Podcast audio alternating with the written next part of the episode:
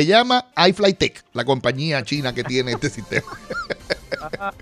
Eso es similar a lo que es Siri o Google Now o tú sabes, ese tipo de cosas de asistente personal que tú le hablas y te contesta. Pues es similar a eso. Lo que pasa es que los chinos lo están utilizando para grabar los patrones de voz. En China es súper popular.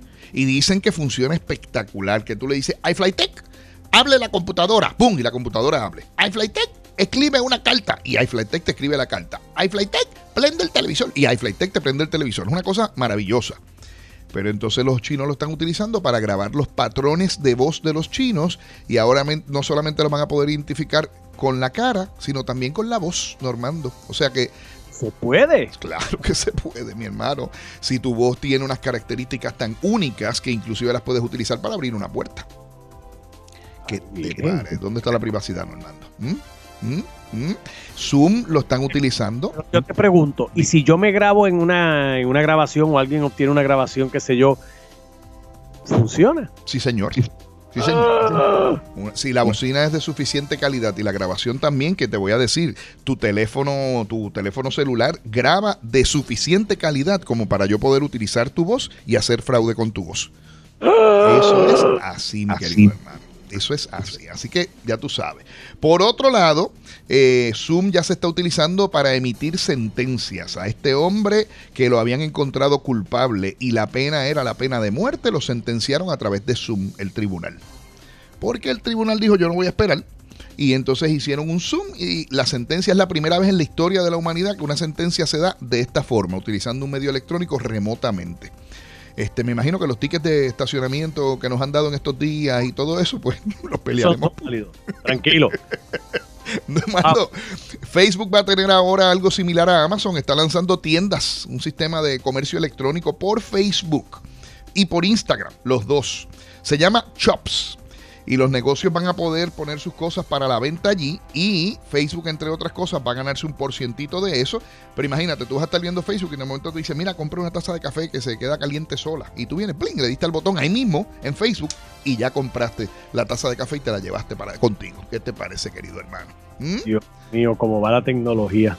Y después del COVID-19, todo va a cambiar. Eso es así. De hecho, están diciendo los expertos que muchos negocios tienen que empezar a analizar la manera en que hacen. Yo no sé si a ti te ha pasado. El otro día fui a comprar un aparato electrónico, llamo a esta tienda, me dicen, no, nosotros no tenemos en Puerto Rico el sistema para ordenar electrónicamente. Ok, ¿cómo es? Tiene que llenar una forma. Pues llené la forma, la puse. Tres horas después me llama un vendedor y me ayuda a conseguir el producto. Y una vez que lo tengo, le digo, pues mira, eh, va un amigo mío a buscarlo. Sí, pero es hasta las 5 de la tarde. Si a las 5 de la tarde no viene, no te podemos entregar el producto porque la tienda tiene que cerrar a las 5. El hombre llegó a las 5 y 10, no le entregaron el producto y 24 horas después te cancelaron la orden.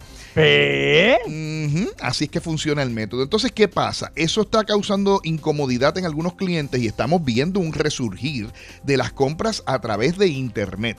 En el caso de Amazon tenemos un problema porque Amazon se está tardando muchísimo en entregar mercancía, pero tú tienes otras compañías como B&H, por ejemplo, que vende cámaras y televisores y ese tipo de cosas que te están entregando al otro día, dos días después. Apple.com al otro día te hace las entregas y oh. puedes ordenar en línea. dígame, hermano. Incluso a Puerto Rico. Incluso a Puerto Rico, sí, sí. Usted puede comprar en Apple una computadora, todo lo que vende Apple, y lo puedes recibir al otro día en tu casa. Y si no quieres pagar un chispito más, pues lo recibes gratis dos días después. Pero no se tarda más de eso. Lo que pasa es que Amazon también eh, lo que está teniendo eh, es un tráfico bárbaro. Mira, Otto, yo te voy a jurar, yo te digo a ti, te juro a ti, todas las noches, porque yo, eh, diantre, me voy aquí a chotear. Ajá. Wanda, no me arreste, yo camino por la urbanización. Somos dos, apúntame. y entonces, todas las noches, Otto, veo dos y hasta tres guaguas de Amazon entrando a distintos puntos a entregar paquetes. Correcto, así está la cosa. No se detienen, o sea, es una cosa bárbara. Normando, ¿y qué tú me dices de los supermercados? El servicio de supermercados en línea en Puerto Rico, que muchos de ellos lo han hecho muy bien. Ha cogido un vuelo tremendo, la gente aprendió a comprar en línea por los supermercados y pedir las cosas.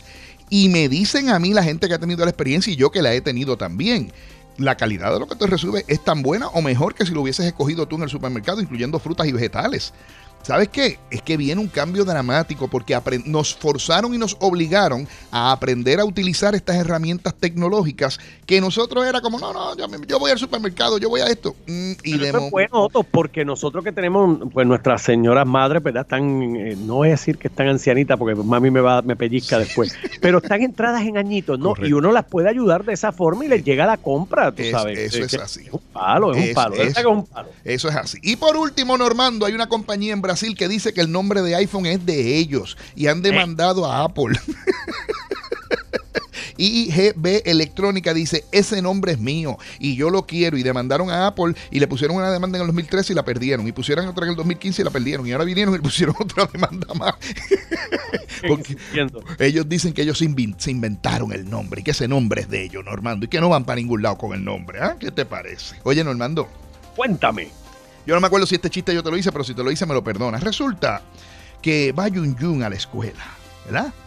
Y allí se encuentra con el maestro. ¿Cómo se llama el maestro? Yun Yun. No, Yun Yun es el estudiante, el maestro. Ponle el nombre al maestro. Mente maestra. Ok, ¿quién? ¿Quién? Nelson la mente maestra. Nelson la mente maestra.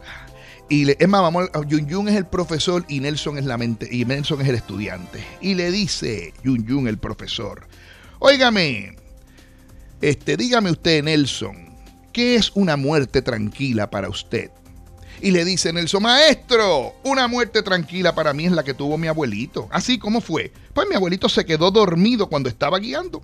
Muerte tranquila. Ah, muy bien. Y una muerte intranquila, una muerte horrible que es para usted. Maestro, esa es la muerte que tuvieron los amigos de mi abuelo. Ah, sí. ¿Cómo murieron los amigos de tu abuelo? Pues iban en el carro cuando mi abuelo se quedó dormido.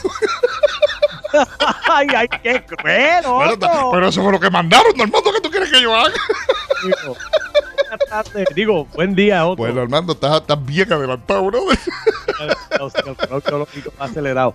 Lo pueden seguir, señoras y señores, a través de Otto Tecnología en todas las plataformas digitales. Nos vemos.